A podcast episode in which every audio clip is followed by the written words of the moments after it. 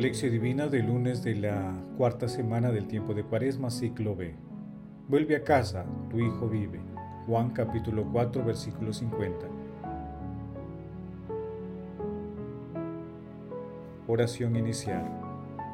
Santo Espíritu de Dios, amor del Padre y del Hijo, ilumínanos con tus dones para que podamos comprender los tesoros de la sabiduría que Jesús nos quiera revelar en este día Otórganos la gracia para meditar los misterios de la palabra y revélanos sus más íntimos secretos. Madre Santísima, intercede ante la Santísima Trinidad por nuestra petición. Ave María Purísima, sin pecado concebida.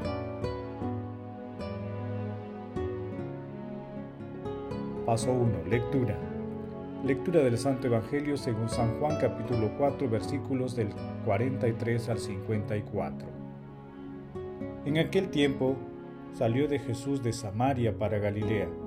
Jesús mismo había hecho esta afirmación. Un profeta no recibe honores en su propia patria. Cuando llegó a Galilea, los galileos lo recibieron bien, porque habían visto todo lo que había hecho en Jerusalén durante la fiesta, pues también ellos habían ido a la fiesta. Fue Jesús otra vez a Caná de Galilea, donde había convertido el agua en vino había allí un funcionario real que tenía un hijo enfermo en Cafarnaúm.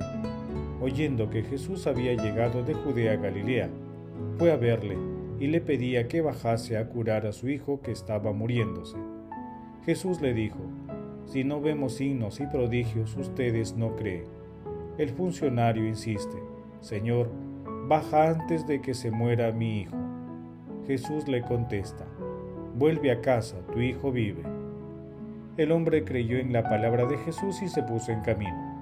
Iba ya bajando cuando sus criados vinieron a su encuentro diciéndole que su hijo vivía. Él les preguntó, ¿a qué hora había empezado la mejoría? Y le contestaron, ayer a la una lo dejó la fiebre. El padre cayó en cuenta de que esa era la hora cuando Jesús le había dicho, tu hijo vive, y creyó él con toda su familia. Este segundo signo lo hizo Jesús al llegar de Judea a Galilea. Palabra del Señor, gloria a ti Señor Jesús.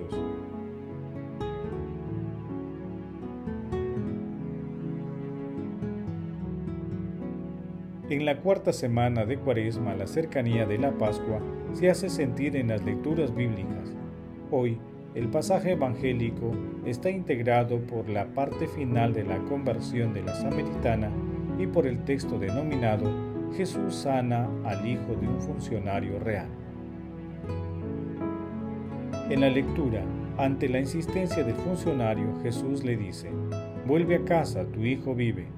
Ante esta respuesta, con una confianza y fe creciente, regresa a su casa y comprueba que su hijo se ha recuperado. Este signo hace que el funcionario y su familia se conviertan y crean en Jesús. En el ámbito de la fe, este texto se relaciona con los siguientes pasajes. Con la sanación del siervo del centurión en Lucas capítulo 7 versículos del 7 al 10. En Lucas capítulo 7 del versículo del 1 al 10.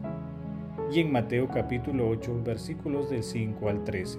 Cuando Jesús admirado dijo, una fe semejante no la he encontrado ni en Israel con el milagro robado de la hemorroísa en Lucas capítulo 8 versículos 40 al 48, cuando Jesús le dice, Hija, tu fe te ha salvado, vete en paz. En el mismo capítulo, en los versículos siguientes, Jesús resucita a la hija del jefe de la sinagoga diciendo, No temas, basta que creas y se salvará. También se relaciona con el texto de la fe de la mujer cananea, en Mateo capítulo 15 versículos 21 al 28 y Marcos capítulo 4 versículos del 24 al 30, cuando Jesús le dice, Mujer, qué grande es tu fe. Le di, cuando Jesús le dice, Mujer, qué fe tan grande tienes, que se cumplan tus deseos. Tengamos en cuenta que el contacto con Jesús es fuente de vida. Él es el centro de nuestra vida, por ello, a Él debemos nuestra oración de alabanza y adoración.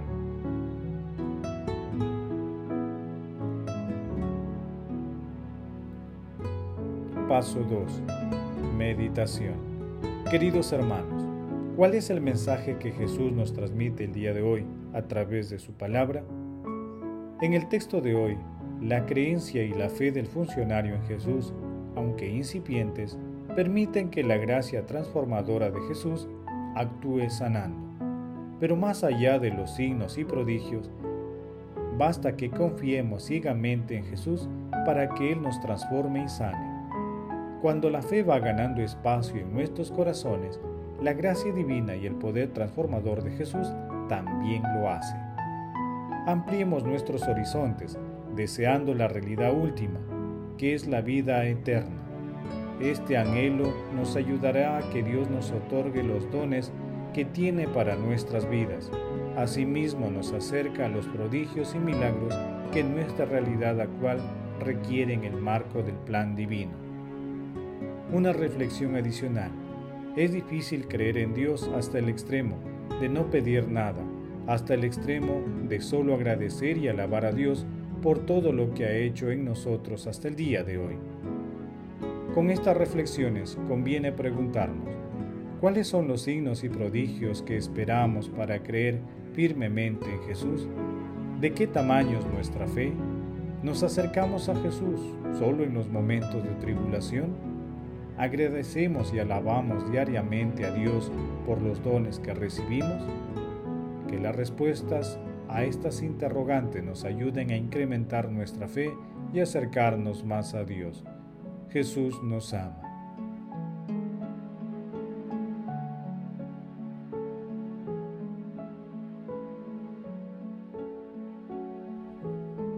Paso 3. Oración.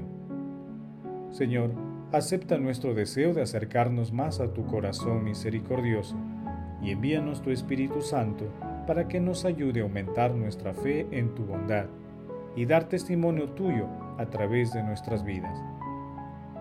Padre eterno, por tu infinita misericordia, líbranos de la pandemia que amenaza la vida de la humanidad. Padre eterno, te pedimos por todos los que cargan con el peso de la enfermedad, la soledad y la pobreza, para que descubran en nuestra cariñosa cercanía la presencia sanadora y consoladora de nuestro Señor Jesucristo. Amado Jesús, otorga tu misericordia a todos los difuntos y admítelos a contemplar la luz de tu rostro. Otorga protección a los agonizantes para que lleguen a tu reino. Madre Santísima, Madre de la Divina Gracia, intercede ante la Santísima Trinidad por nuestras peticiones. Amén.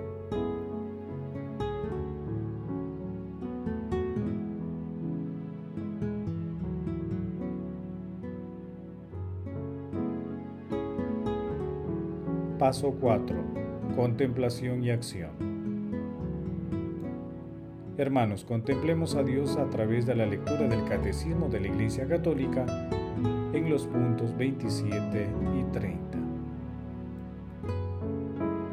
El deseo de Dios está inscrito en el corazón del hombre, porque el hombre ha sido creado por Dios y para Dios, y Dios no cesa de atraer al hombre hacia sí, y solo en Dios encontrará el hombre la verdad y la dicha que no cesa de buscar.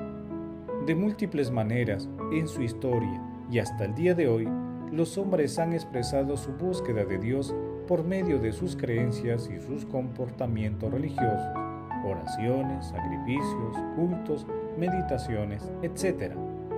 A pesar de las ambigüedades que pueden entrañar estas formas de expresión, son tan universales que se pueden llamar al hombre un ser religioso. Pero esta unión íntima y vital con Dios puede ser olvidada, desconocida e incluso rechazada explícitamente por el hombre. Tales actitudes pueden tener orígenes muy diversos.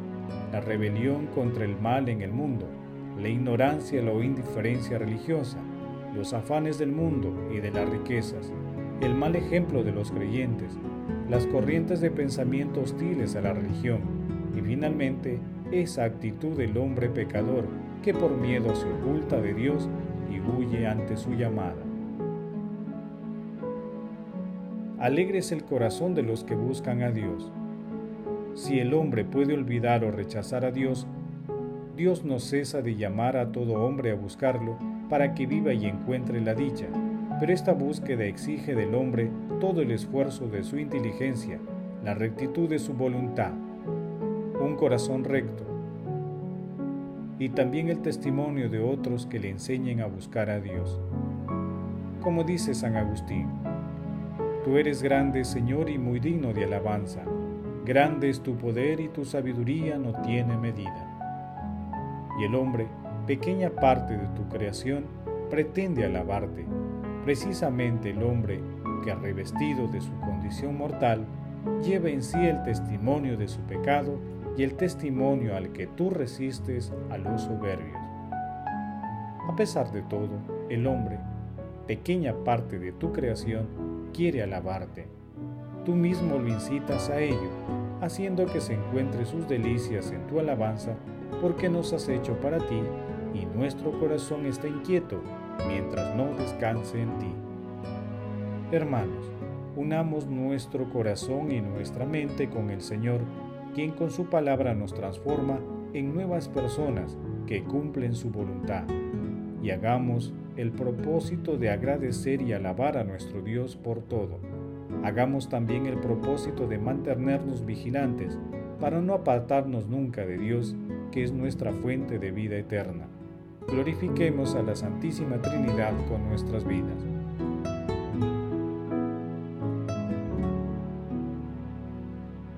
Oración final. Gracias Señor Jesús por tu palabra de vida eterna que el Espíritu Santo nos ilumine para que tu palabra penetre lo más profundo de nuestras almas y se convierta en acción. Dios glorioso, escucha nuestra oración. Bendito seas por los siglos de los siglos. Madre Santísima, intercede ante la Santísima Trinidad por nuestra petición. Amén. El Señor esté con ustedes y con tu Espíritu.